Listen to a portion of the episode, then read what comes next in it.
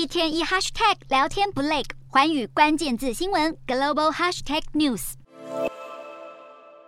中共十九大七中全会落幕，这意味着二十大即将登场。从七中全会公布的公报内容来看，内容提及两个确立习核心及习思想，在二十大前夕将习近平的地位拉抬得如此明显。这除了意味着习近平在二十大的地位稳固，连任第三任期已成定局，党内更无人可敌，习近平没了挑战，中共二十大势必会顺利开展。那么，中国政治局势将进入习近平唯一领导的时代，中共统治模是也会出现质变，外界屏息以待。今天的国际新闻评论要来谈谈，习近平延任已是中共二十大的主旋律，但是外界猜测中共权力斗争不会轻易落幕，尤其是关于未来十年内可能出现的政治继承问题，谁会是习近平的接班人，依旧是罗生门。未来中共政权会出现接班障碍吗？值得深入关注后续情势发展。习近平要迈入第三任期，几乎可以说是毫无悬念。问题是，习近平恐怕不。不只有三个任期，甚至有论者认为他有着终身连任的政治野心。换言之，习近平有意复制毛泽东的强人统治模式，没有人可以挑战他的领导地位，一切决策与权力分配都是习近平一个人说了算。那么，对于二十大的人事布局，谁会入局，谁会入场，将不会有接班的考量，而是习近平个人党内地位稳不稳固的判断。这将会牵动整体中共权力形势，甚至是二十一大后的政治发展。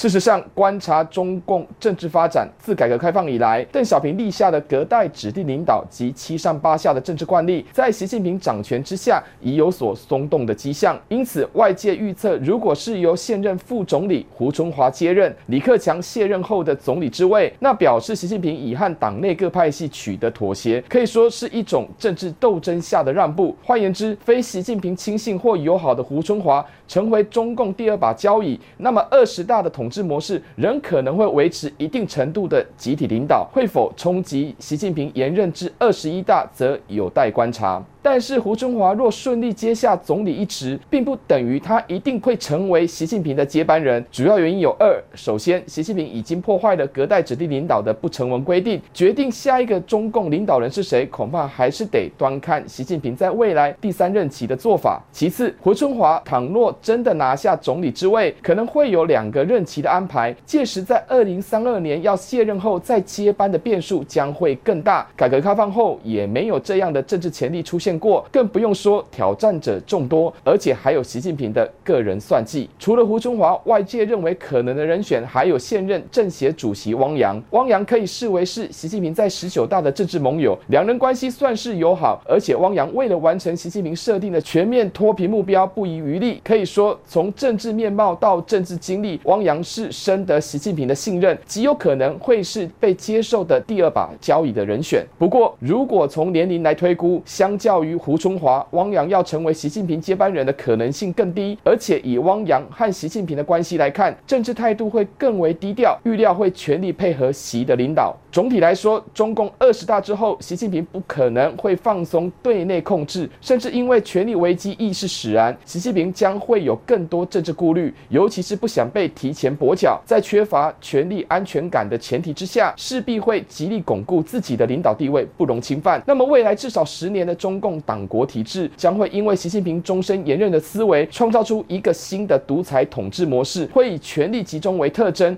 采取比毛泽东时代更为极端的控制手段。但是，未来中共内部的政治继承问题势必会浮现，中共未来的接班问题将出现两种可能的情况：一种是权力出现真空，主要是如果习近平身体出状况，由于没有安排接班人，极有可能会因此加剧党内的权力斗争，那么各派系和习家军军。很有可能会爆发激烈的权斗。第二种可能是出现弱势接班，就算习近平在未来有指定接班人，但习近平立下的强人统治模式，可能的接班人将不如习的地位。那么弱势接班之下，中共内部的权力问题会暗潮汹涌，呈现极度不稳定的现象。这也会是未来观察中共党政发展的重点。持平而论，中共二十大还没完成权力分配，党政军的人事安排也必须要到明年两会之后才会全部就位。换句话说，以当前的情势来看，习近平所面对的挑战不只是当下的权力斗争，还有未来进入第三任期后的权力巩固。以此来看，接班人是谁？中短期内还是很难出现。更不用说，一旦接班人开始掌握权力，对习近平将会构成威胁，习近平必然会有所防范。无论如何，未来中国整体政治局势仍有变数，任何可能的人选都会更小心，避免被棒打出头鸟。至于中共接班人何时会有眉目，依旧是一道难解的问题。